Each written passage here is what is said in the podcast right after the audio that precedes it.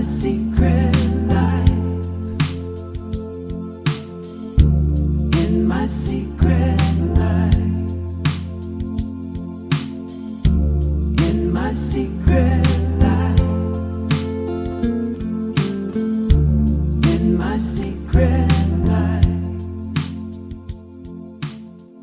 Hello，大家好，这里是枕边风，我是米娅。今天想为大家再次把读书节目捡起来，想分几次为大家读一个我非常喜欢的故事。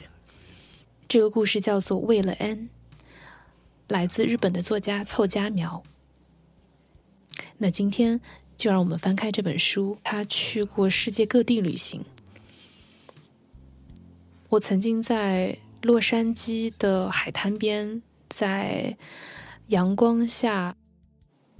读着这个温暖柔情的谋杀故事，泪流满面。这可能是我所读过的谋杀故事中未必是最精妙的那一个，但是却是最饱含深情的一个。所以我很希望能够在我的节目中分几次，慢慢的为大家呈现这个故事。嗯，让我从这个故事的开端为大家细细讲来。为了 N。凑佳苗。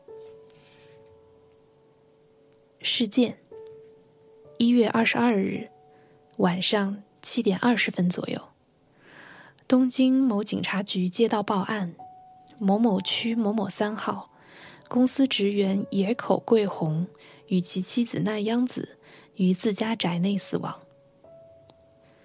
案发时的四名在场者在警察局详陈了事情经过。山下希美，我是山下希美，二十二岁，在 K 大学文学院英文系读大四。我住在原籍还是现住址，都要报吗？原籍是爱媛县某某郡清井村三十七番五号。嗯，是村子。顺便说一句，是岛上的村子。现住址是东京某某区某某二十四号的野蔷薇庄十二号，破破烂烂的二层木造小公寓，和野口先生住的高级公寓可没法比。我是前年夏天和野口夫妇相识的，当时为了庆祝同一家公寓里大我一岁的朋友安藤被一家公司提前录用。我们一起去冲绳的石垣岛参加斯库巴潜水观光。我们俩住的是便宜的家庭旅馆，野口夫妇住的是知名度假酒店。因为光顾了同一家潜水用品店，四人组成了一个初级线路团。我和安藤只是第五次体验斯库巴潜水。我们俩老家不是一个地方。但从小都亲近大海，对潜水并不感到恐惧。第一次下潜时，船停靠无人小岛，大家从沙滩下水，背上的氧气瓶沉得让人想发牢骚，但能看到五彩斑斓的小热带鱼，我觉得还挺过瘾。第二次下潜时，船开到了稍远的海面上。那儿是看浮喷的著名地点，我就是为此才下狠心报了那么贵的观光团。可是野口先生的太太奈央子潜到十米深时，突然陷入恐慌，回到船上后还颤抖不止。结果我们什么也没看成，只得返回。真是扫兴透顶，我心里还想，赔我一半钱来。幸亏没说出口。当晚，野口先生就邀请我们到酒店吃晚餐，说是为了道歉。其实他早就想跟我们俩搭话了。当时我和安藤正隔着日本象棋的棋盘酣战，不像女大学生。棋是跟高中老师学的。两次潜水之间的休息时段。我们在沙滩的椰树下展开便携棋盘，拿着饭团，边吃午餐边对战。野口先生似乎也喜欢下棋，远远观战时就发现我们俩运棋手法高超，盘算着非对上一局不可。但他充其量也就是业余水平，无非照搬从电视上学来的套路罢了。晚餐妙极了，我还是头一回吃那么大的龙虾。饭后，我们在灯火闪烁的露台上喝酒，安藤陪着野口先生下棋。录用安藤的恰巧是野口先生供职的公司，于是两人对了一局，就当行见面礼。我和奈央子一边观棋一边聊天，主要是奈央子讲她参加烹饪沙龙的事。印象中，他说过，要是跟随野口先生到海外工作，招待当地人就是做妻子的责任。而他厨艺不精，很想提高一下。夫君在公司同辈中最有前途，为了不拖他后腿，趁着还在日本时，他必须加油。真是对模范夫妻。野口先生在大型综合商社 M 公司上班，不但身材棒，衣着谈吐也相当不俗。那央子是公司高层的千金，身材高挑，皮肤白皙，漂亮堪比模特，性格也温柔大方。自第一次见面起，我和安藤就对这夫妇仰慕不已。他们就好像在向我们证明，完美之人的确存在。回到东京，我们又接到了这一对鄙人的邀请，真叫人没法回绝。他们住在有名的五十二层超高公寓“空中玫瑰园”的四十八层，而且那只是他们在日本期间小住的地方。怎么说呢？野口先生似乎是实力相当雄厚的资本家之子，但关于这一点，倒没怎么听他本人详谈。承蒙野口夫妇招待，我们多次去了美食指南上的星级饭店，而为了切磋棋艺，到家中拜访的次数则更多，平均一个月登门一两回。我大体上都是和安藤一起去。自从去年四月安藤开始上班，我一个人去的次数也多了起来。对局的时候，奈央子都在场，所以请不要有什么奇怪的误会。棋还是安藤和野口先生下的多，他们在同一部门。听说休息时，安藤也常被叫去一起下棋。我和奈央子也一起外出过好几次。看电影、看音乐剧、购物、吃饭，他照顾我就像照顾妹妹一样。说起来真是不害臊，自己怎么配做那么优雅的人的妹妹？不论外貌还是教养，我都跟他相差十万八千里。我只带他到过我破破烂烂的小公寓一次。他说自己没有独立生活过。很想看看我的住处。当时他在我那没什么像样家当、六叠大的房间里看了一圈儿，沉默片刻后，突然像想起什么似的说：“好像大草原上的小屋，真不错呀。”我既没有收集可爱物品的嗜好，屋里又没有乡村情调的装饰，硬要说的话。倒是漾出一股拓荒的气氛吧。几天后，作为常来往的礼物，他给我送来一个嫁妆一样气派的西式梳妆台。进入十一月后，他突然不再邀我一同外出了。我不记得说过什么得罪他的话。最后一次见面时，他说。真想边品尝美食边看演出，还说下个月有家不错的咖啡馆开业，看样子还打算一去。我有些担心，就给他发了手机邮件。好久没联系了，还好吗？但没有回音，电话也打不通。没办法，我只好在周末打了野口先生的手机。野口先生住在那么高档的地方，家里竟然没安固定电话，而我又不知道他的电子邮箱地址。我一说那央子的手机打不通，电话马上就递给了那央子。他说最近自己身体不好，实在对不住。果然是病了，我寻思。但当他说自己不出门，手机没什么用，就办了停机，我还是吃了一惊。虽然他称身体无大碍，我却不由得担心他是否得了什么重病。于是我约了因工作繁忙而日渐疏远的安藤，一同去野口先生府上探望。那是十二月的第二个星期六中午。听电话里的声音，我感觉奈央子不大精神。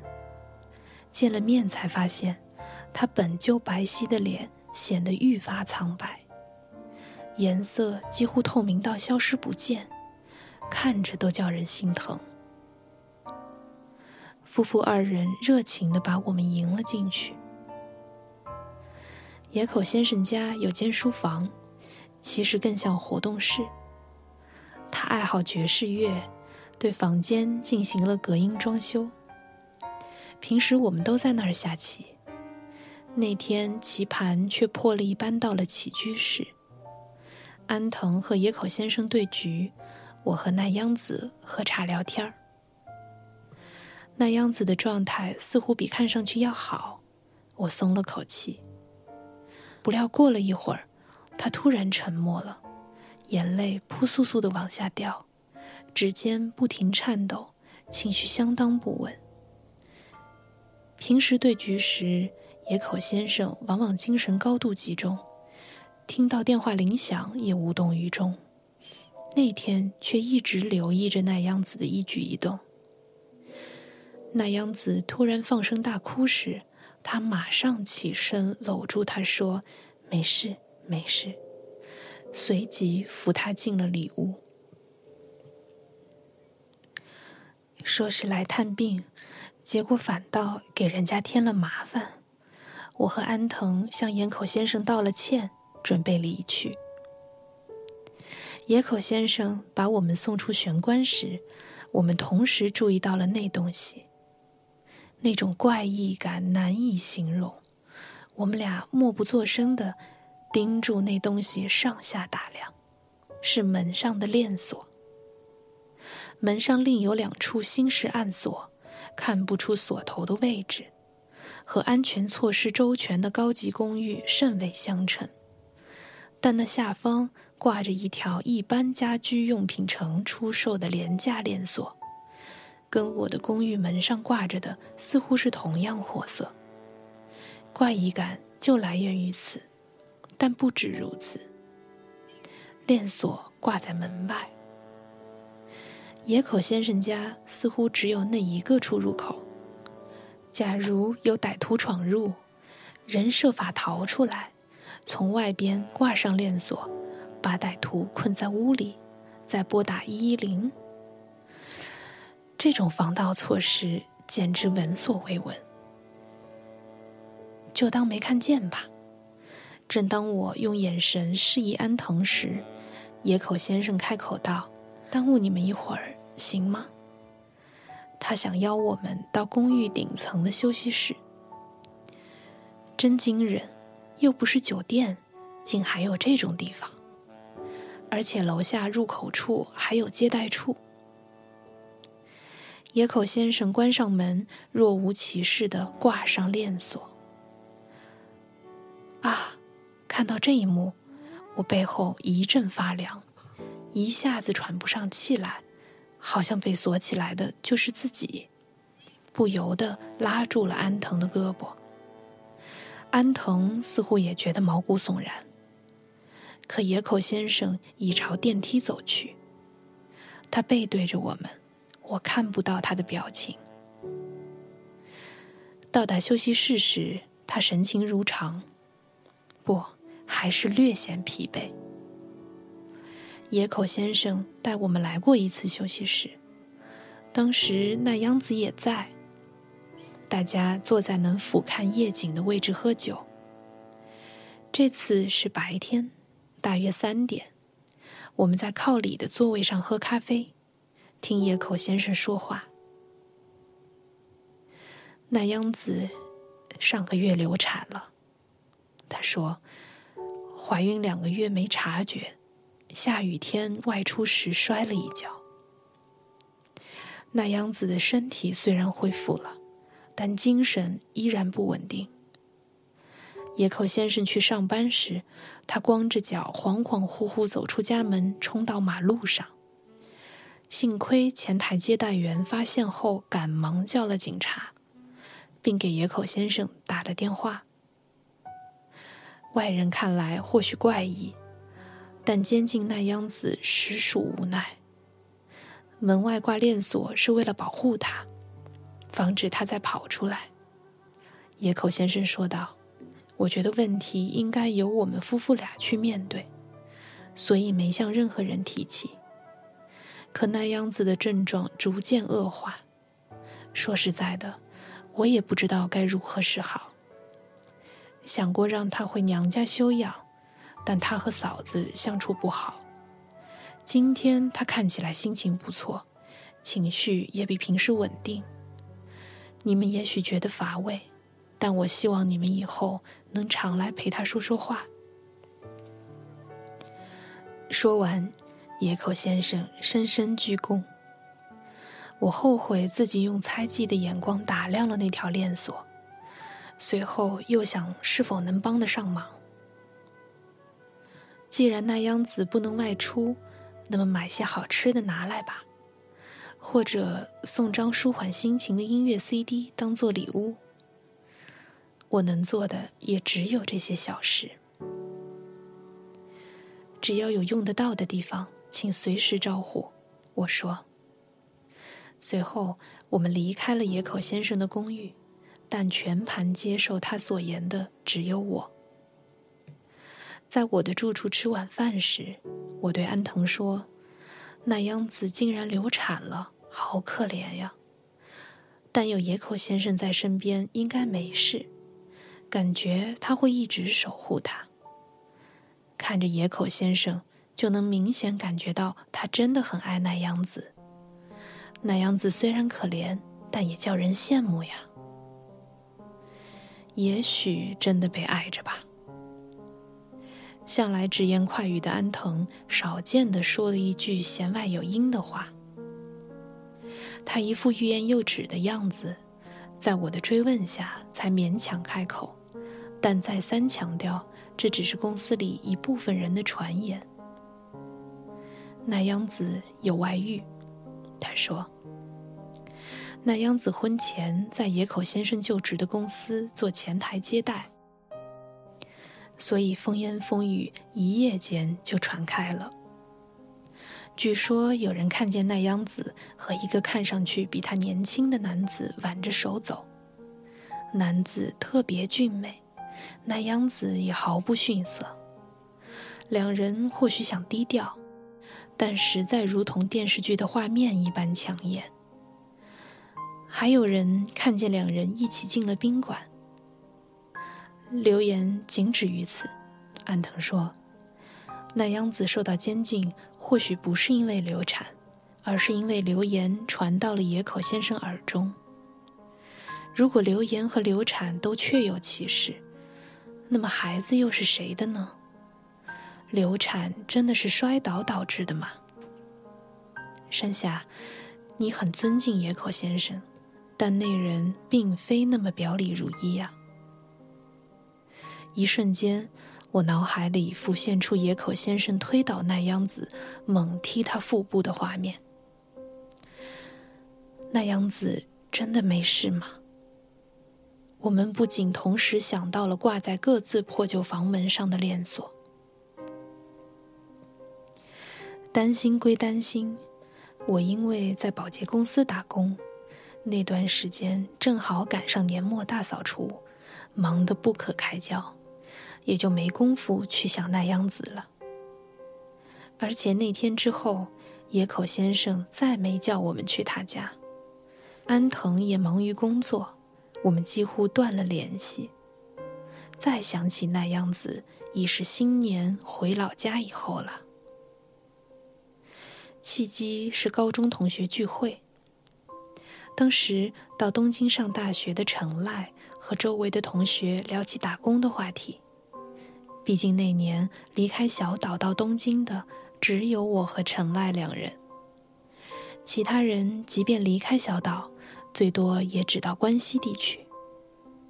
可是，在聚会前，我连陈赖的手机号码都没有，从未联系过。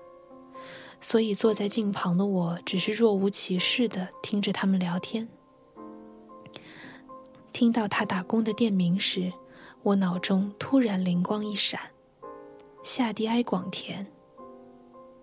结婚前，野口先生曾多次同奈央子在这家法国餐厅约会。杂志上有期迎接特别日子的专题介绍了这家餐厅。我们一起看时，奈央子得意地谈起，还说：“西美，你什么时候也能被男朋友邀请去那里就好了。”当时他这么一说，因为种种原因，我有些气恼，所以记得很清楚。我向陈赖打听了关于餐厅打工的方方面面：可以尝店里的菜肴吗？管伙食吗？美味最低消费三万元，真那么好吃？诸如此类，纯粹是女大学生的好奇心。如果他说根本不值那个价，我就可以假装去过，向学校的熟人吹嘘一番了。当时那种念头一闪而过，这是乡下人的劣根性，无聊的很。但程赖对店里的菜式评价很高。说以前认为花几万块吃顿饭太夸张，见识了这家店的味道后，才觉得物有所值。听到这里，我想起陈赖家若干年前经营过料亭，生意最好的时候，岛上的人逢节庆喜事都会光顾，是家老字号。在这样的家庭成长的陈赖，想必很挑剔，所以当时我想。看来味道是真不错。我想，既然要打工，在保洁公司肯定不如在有名的饭店好，便就工作内容又打听了一番。就在那时，我得知夏迪埃广田每天为一户客人提供上门服务。陈赖说，他主要负责的就是这项工作，还讲了这样一段经历。有一次，一个男人为腿脚不便的妻子预定了上门服务。当时看到客人十分满意，他也觉得非常开心。我猛然想到，为奈央子预定一次上门服务怎么样？考虑到留言，我觉得比起让他和野口先生单独相处，有我和安藤在场或许好些。如果能像在石原岛相识那天一样，一起开开心心吃顿饭，那样子也许会好起来。松之内一过，一月八日是个星期六，我给野口先生打电话拜年，随即提起订餐一事。野口先生说：“我还是第一次听说，一定要订。”随后奈央子接过电话。也许是状态有所好转，他的声音听起来开朗了许多，还说：“好期待呀，谢谢你。”似乎是有想点的菜，野口先生说由他预定，确定时间后再联系我。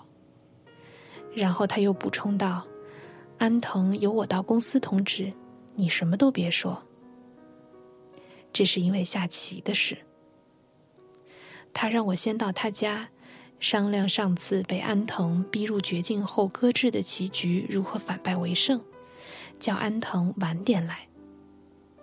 这种事儿常有，但这么特别的日子，他还念念不忘迎旗，我有些诧异。我不是同安藤，而是同野口先生站在一边，很奇怪吗？是因为刚才我说跟安藤是朋友，其实我们是对头。即使是下棋这种消遣，即使隔着野口先生，只要和他对阵。我就不想输。安藤上班之后，我们很少有机会直接对局，所以能给野口先生出谋划策，我也乐在其中。但安藤不知道我在暗中帮助野口先生。几天后，野口先生来电话说上门服务定在七点，让我五点半到公寓，安藤七点之前到。结果竟然发生了那样的事，唉，都是我多管闲事造成的。一月二十二日，星期六，我五点二十五分到达公寓，比约定时间提前了五分钟。由前台传达后，我乘电梯上楼，按下门铃。开门的是奈央子，野口先生也在。门外挂着链锁。但奈央子的表情开朗了许多，我松了口气。能在家里享受夏迪埃广田的晚餐，真是太棒了。谢谢你，细美，也谢谢你，老公。奈央子挽起野口先生的胳膊，灿然一笑。看着这一幕，我只觉得自己这电灯泡还是趁早撤退为宜。但这可是难得的一餐。我厚着脸皮进了屋。顺便说一句，您可别一听是上门服务就联想到外卖披萨、寿司之类。不过我虽然说的煞有介事，其实也只是听陈赖讲过而已。搭配考究的菜肴，分别装在保温容器里送到客人家中，由店员在厨房逐一装盘奉上。红酒备有几种。附带针灸服务，餐具从店里带来，餐后收拾也有店员负责。要说准备工作，也就是布置餐桌了。奈央子正准备到一半，宽大的餐桌上落着折起的桌布和餐巾。让人赞叹的是，旁边还摆着银烛台和长蜡烛。我虽是客人。但也是今天聚餐的倡议人。本来是为了让奈央子尽情享受美食、恢复精神，反倒让她忙碌，我实在过意不去，便说有什么事儿尽管吩咐，奈央子坐下歇息就好。可他说这是向大家展示烹饪沙龙学习成果的好机会，谢绝了我的好意。餐桌下还准备了和烛台同款的银花瓶。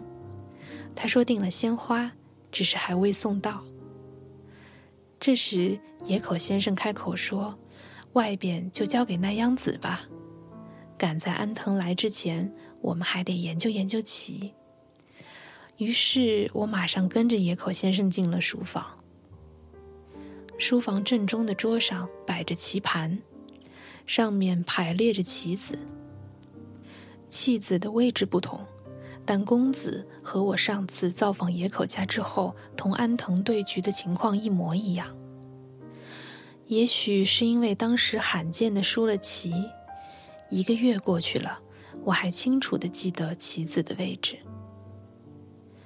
可自那以后，我完全没想出对策。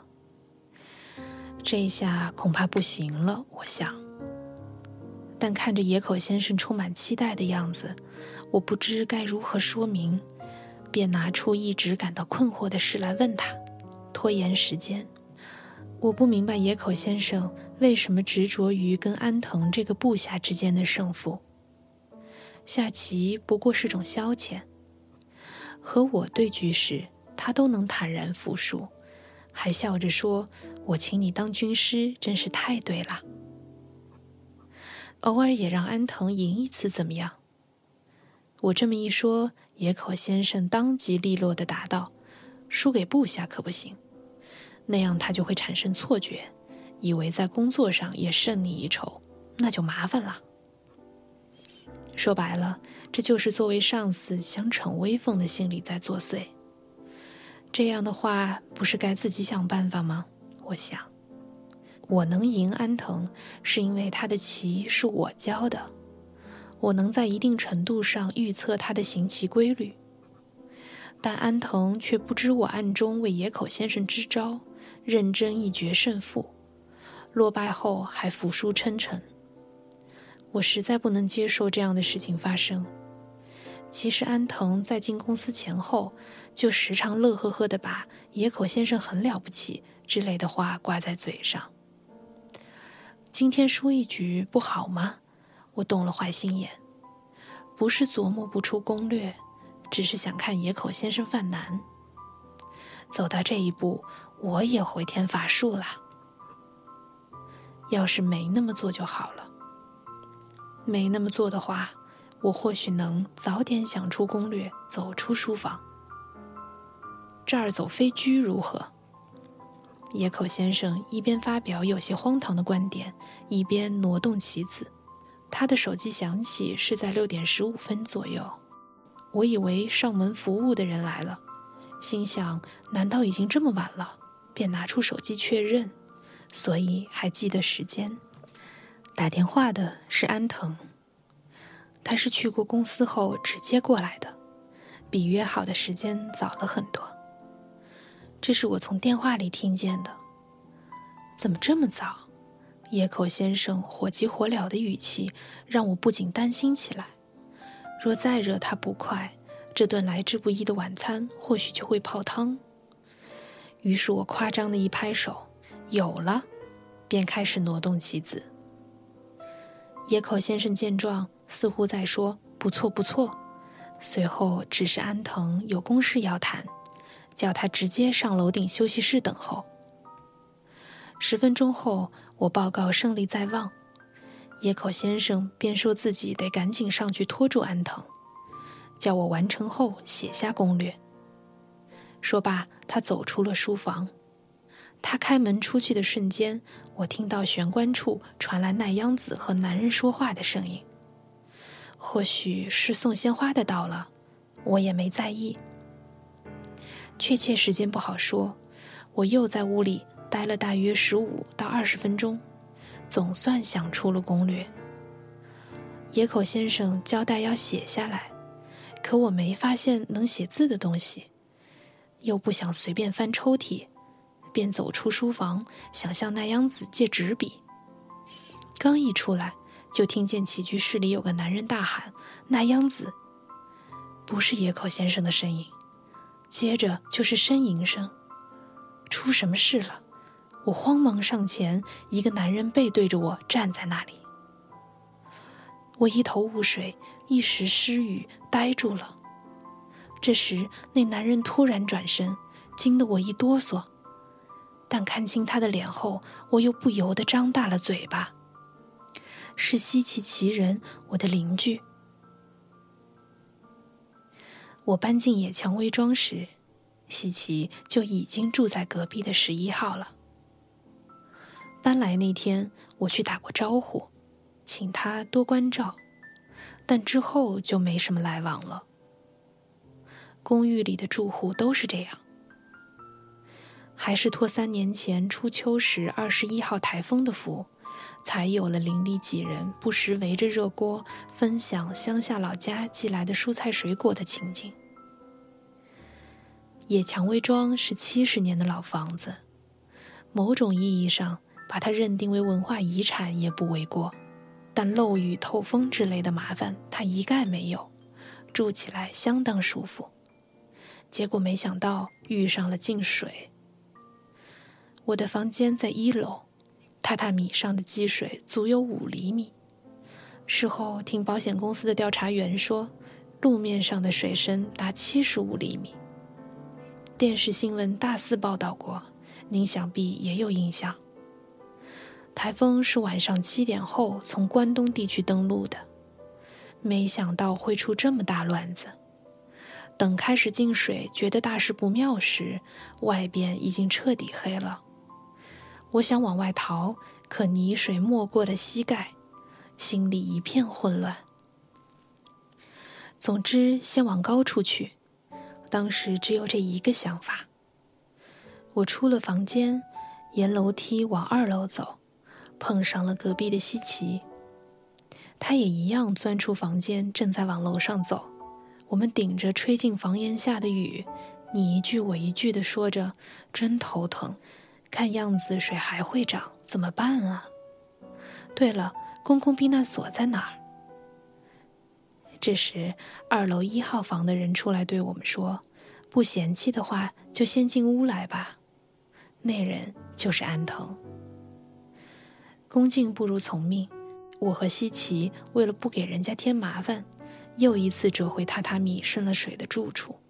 我从冰箱里拿出盛有小菜的保鲜盒，西奇拿了几听啤酒，不是那种贵的，是发泡酒，还有袋装葡萄酒。这才又来到安藤家。安藤一边说不必客气，一边为我们烤了老家寄来的鱼干。一个小宴会就这么开始了。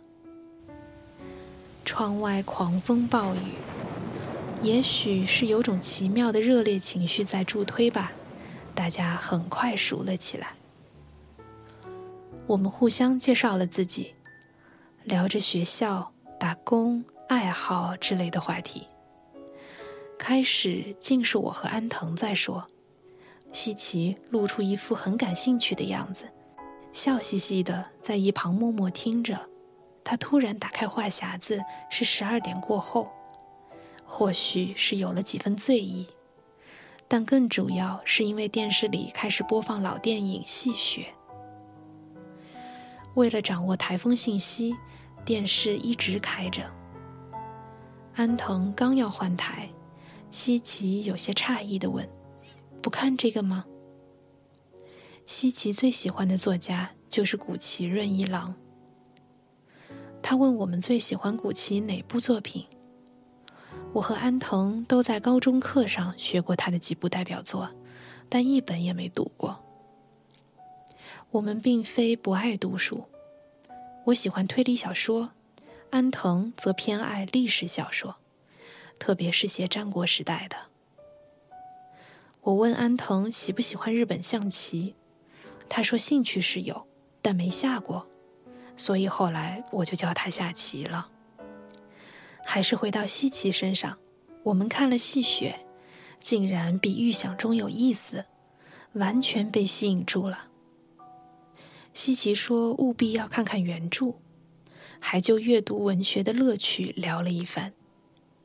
期间，他兴致勃勃地谈起自己正以当作家为目标奋斗，还说了这么一番话：人存在的意义就在于从无的状态中创造出什么。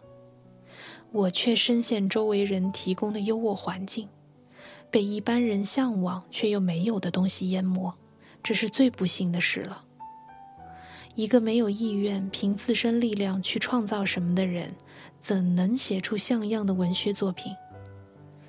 不知寒冬酷暑的人，怎能写出四季更替？未尝体验过心底向往某物却求之不得的焦躁的人，又怎能描写出嫉妒和憎恶之情？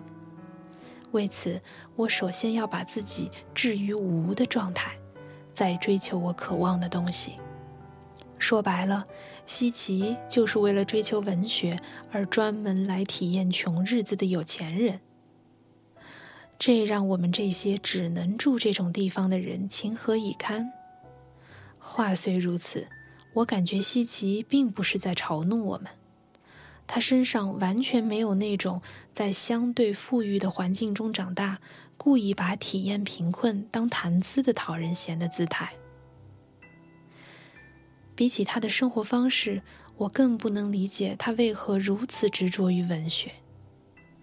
大学里两次留级，专业不是文学，而是法学，写小说跟毕业根本无关。那天我没太深入打听，后来我们多次一起吃饭，西奇说他不吃烤过的东西，只是就着切成细条的蔬菜一个劲儿喝酒。我问他家里是做什么的，怎么不找工作，偏要执着于当作家。他便把自己的作品递过来说：“答案全在里面。如果你读不出来，就算我告诉你，你大概也不会懂。”让我来解开西奇的谜吧。我带着读推理小说的心情读了，可小说想表达什么，我却完全摸不着头脑。这是一只家养小鸟自愿变成烤鸟的故事。几天不给它喂食，在烧热的烤箱里放上饲料，又是小鸟主动飞进去。那与其说是文学，倒更像是恐怖故事，不，更像是一种黑色幽默。安藤也说没太看懂。我不认为这是我们俩阅读能力的问题。包括这篇在内，西奇参加过几次作为芥川奖候补的知名文学奖的公开征文，但每次都在第一轮便惨遭淘汰。西奇说：“你看那些评委，尽是些被无聊东西淹过头顶还浑然不觉的家伙。要是我和安藤之辈能够按他的大道理去理解，倒也好。”到底是西奇脑袋里的东西对普通人来说太过于难懂，还是他根本没什么真才实学，只是故弄玄虚呢？事实究竟如何，我也不是那么有兴趣知道。看见西奇，我总会感慨他的英俊，但从没想过会喜欢他、爱上他什么的。说是朋友，实际彼此的了解。并未达到那个程度，所以还是称邻居更为恰当。西奇怎么会在野口先生家呢？为什么野口先生和奈央子都倒在地上？野口先生趴着，头部流血；奈央子侧腹出血，仰面倒着。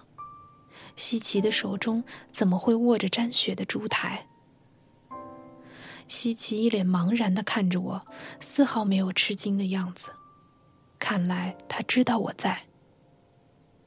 我和西奇都一动不动，一言不发，一时间默然相对。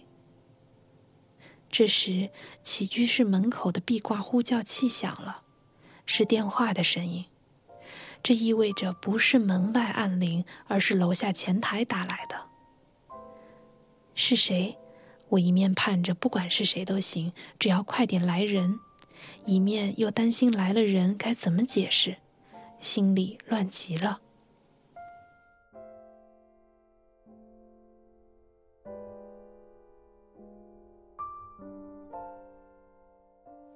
那今天我们就读到这儿吧，谢谢大家的收听，我们下次再继续，大家晚安。